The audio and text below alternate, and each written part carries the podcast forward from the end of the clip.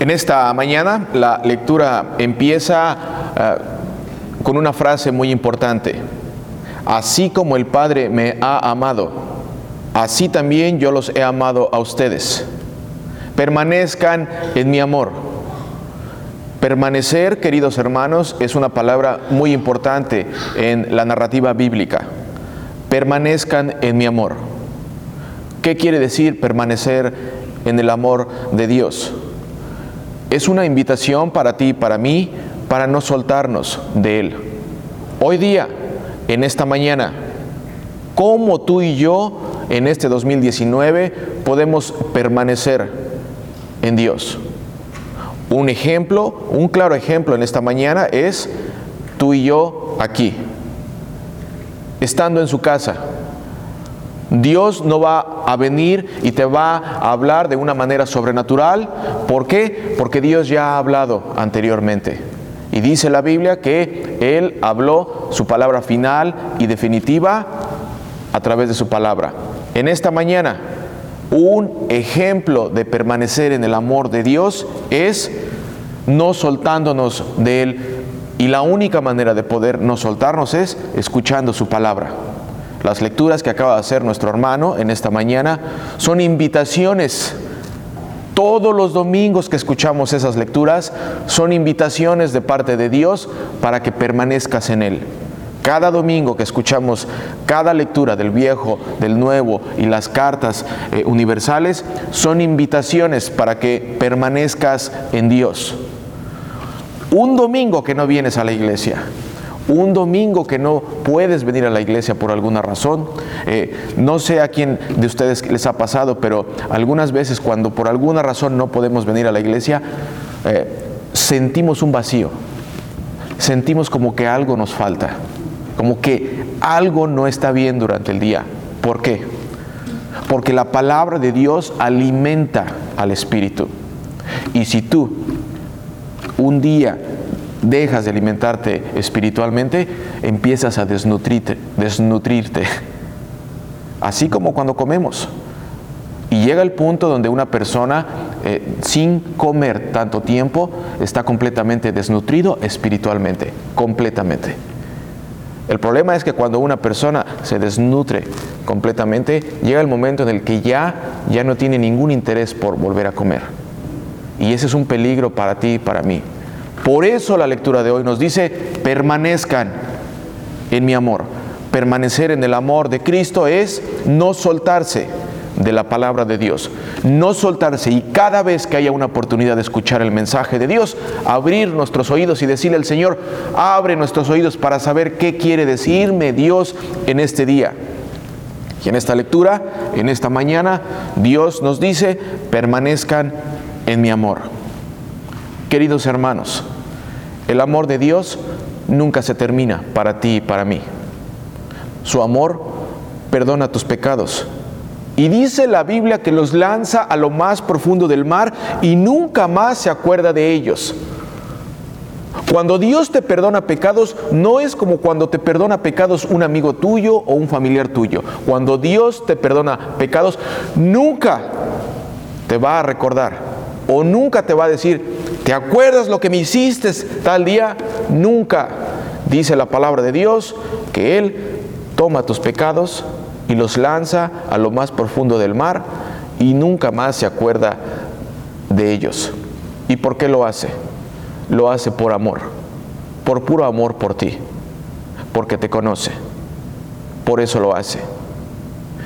Queridos hermanos, su amor, el amor de Dios, cubre multitud de pecados.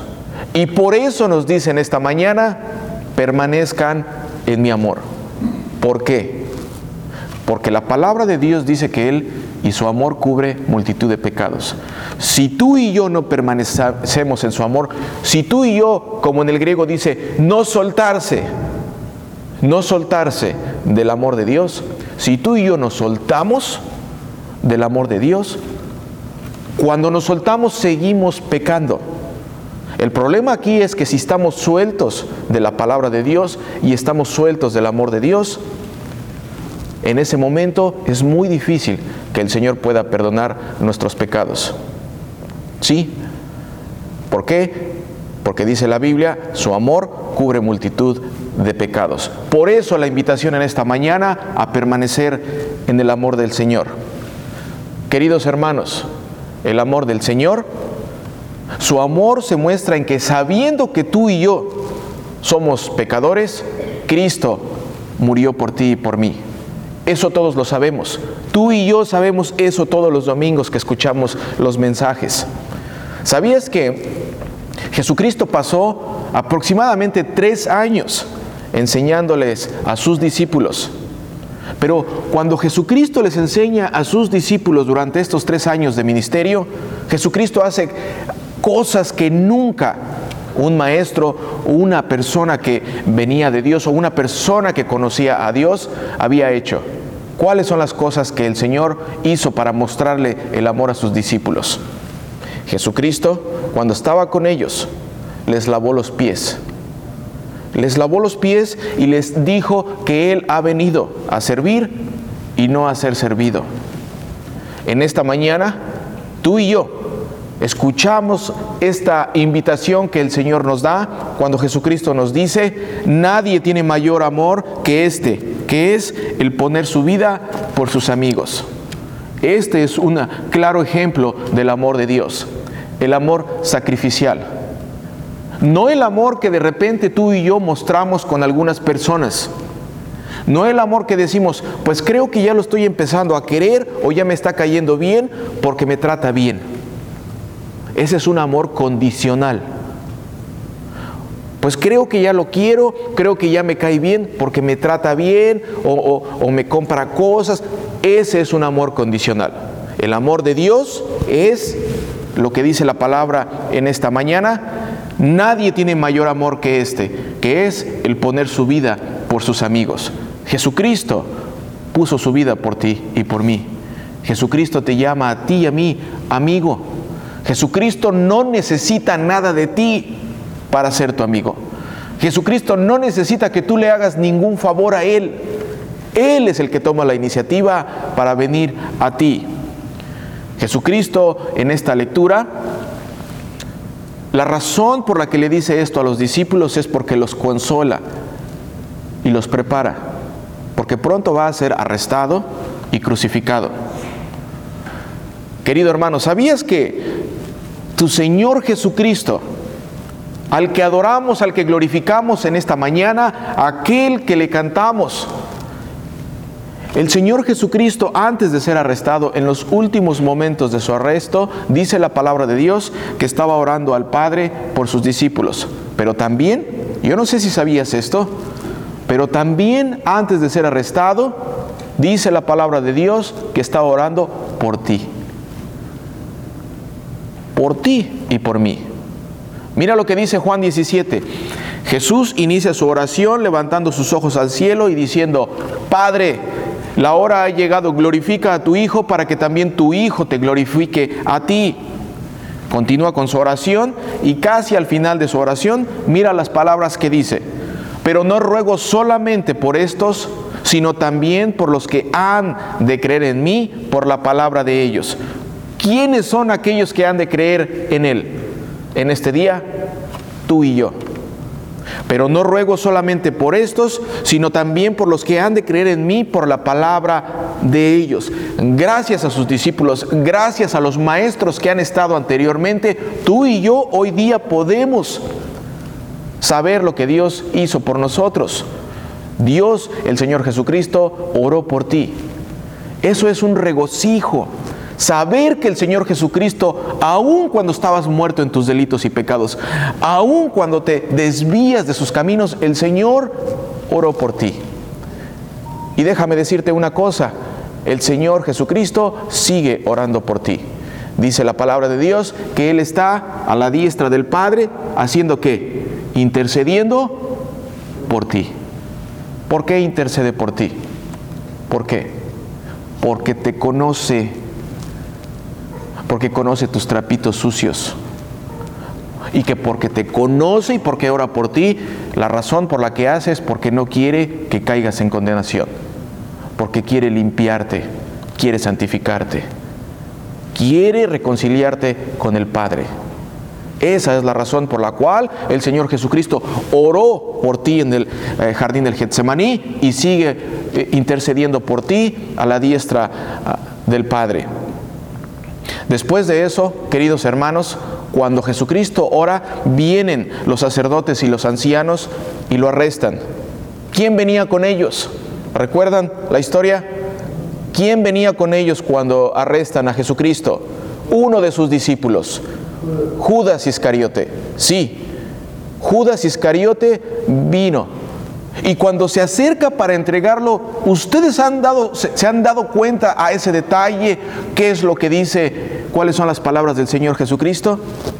Jesucristo, cuando lo ve, sus palabras del Señor son, amigo, ¿a qué vienes? El Señor Jesucristo lo llamó amigo, aún sabiendo lo que estaba haciendo. ¿Por qué? Porque el Señor Jesucristo, a pesar de eso, lo seguía amando incondicionalmente. Querido hermano, Dios te sigue amando a pesar de tus pecados. En esta mañana Dios sigue y quiere llamarte amigo. El Señor Jesucristo te quiere dar una oportunidad, así como se la da a Judas Iscariote. ¿Por qué? Porque Judas Iscariote estuvo enfrente de la misericordia en persona. Jesucristo tuvo misericordia hasta el último momento por Judas, así como lo tiene por ti. Y Judas endureció su corazón y no permitió dejarse amar por Dios. No se arrepintió. ¿Y qué fue lo que hizo? Se colgó. Judas pudo haber pedido perdón a Dios por lo que hizo y Dios lo hubiera perdonado. ¿Por qué? Porque nadie tiene mayor amor que este, que es el poner su vida por sus amigos. Y eso incluía a Judas y a ti y a mí. No hay diferencia. El amor de Dios es para todos. Querido hermano, hasta el último momento Jesucristo llamó a Judas amigo. ¿Por qué? Porque tenía misericordia de él. Judas se negó otra vez, y se los vuelvo a repetir, a seguir siendo amado por Dios al no pedir perdón. Y murió en su tristeza. ¿Qué hay de ti? ¿Qué te hace falta pedirle perdón a Dios? ¿Qué hay de ti en este 2019 para que quites esa barrera que hay entre Dios y, tú? Al no pedir perdón, Judas se negó a seguir siendo amado por Dios. ¿Y qué pasó? Murió en su tristeza. En esta mañana el Señor nos da este mensaje para que reflexiones, para que te des cuenta que el Señor nos invita a permanecer en su amor, que no nos soltemos. Y la mejor manera para no soltarnos y permanecer en el amor de Dios es pidiendo perdón, arrepintiéndonos por lo que hicimos. Querido hermano, el no pedir perdón es mantenerte alejado cada día más de Dios. Hay algo en esta mañana por lo cual tú necesites pedirle perdón a Dios. ¿Cómo estás en la relación con tu mamá, con tu papá, con tu esposa, con tu esposo, con tu hija? Hija, ¿cómo estás en relación con tu mamá?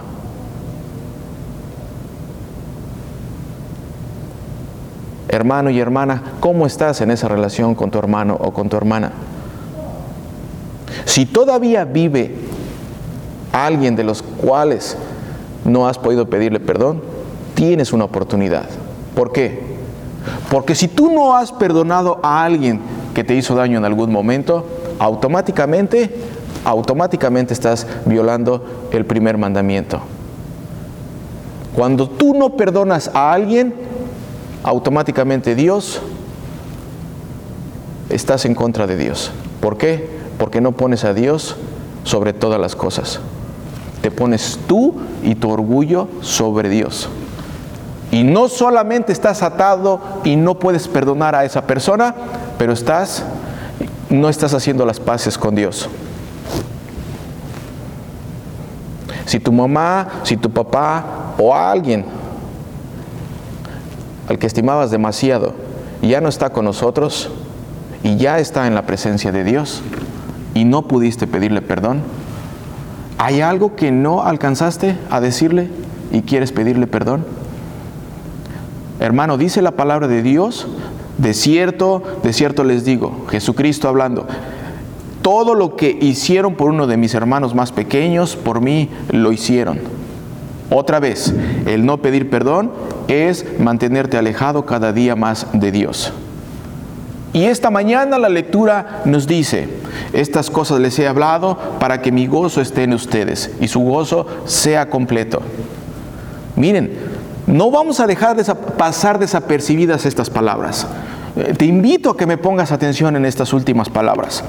Estas cosas les he hablado, estas cosas te he hablado a ti y a mí, Dios, el Señor Jesucristo, aquel que fue a la cruz a morir por ti. Estas cosas te he hablado para que mi gozo esté en ti y tu gozo sea completo. Estas cosas te he hablado para que mi gozo, ¿qué significa gozo? Para que mi alegría esté en ti. Y mi gozo, o sea, y perdón, y tu alegría sea completa. Pregunta otra vez, ¿hay algo por la cual este día estés triste? ¿Hay algo que de vez en cuando te pone triste? Eso se acabó en el Señor Jesucristo. Eso se acabó porque el Señor Jesucristo te da de su amor, te da de su perdón y lanza hasta lo más profundo esos pecados que tú tienes, ese cochambre, esos trapos sucios, hasta lo más profundo del mar y nunca se va a acordar de ellos. Si tú en esta mañana no puedes deshacerte de esos trapos sucios o de ese perdón que no has podido soltar, el Señor Jesucristo te está hablando y te invita a que pidas perdón, a que te liberes de eso. ¿Para qué? Para que el gozo del Señor Jesucristo, para que la alegría del Señor Jesucristo sea tu alegría. ¿Y para qué? Para que tu gozo sea completo para que tu alegría sea completa, para que estés contento, para que sepas que el Señor, así como tú has perdonado, así te ha perdonado. El Señor te ha perdonado. Si tú crees que el Señor Jesucristo fue a la cruz a morir por ti, déjame decirte una noticia. El Señor lanzó todos sus pecados por más sucios que fueron. El Señor lanzó tus pecados y mis pecados, por más cochambrosos y sucios y mugrosos, los lanzó a lo más profundo del mar y te limpió con su sangre preciosa.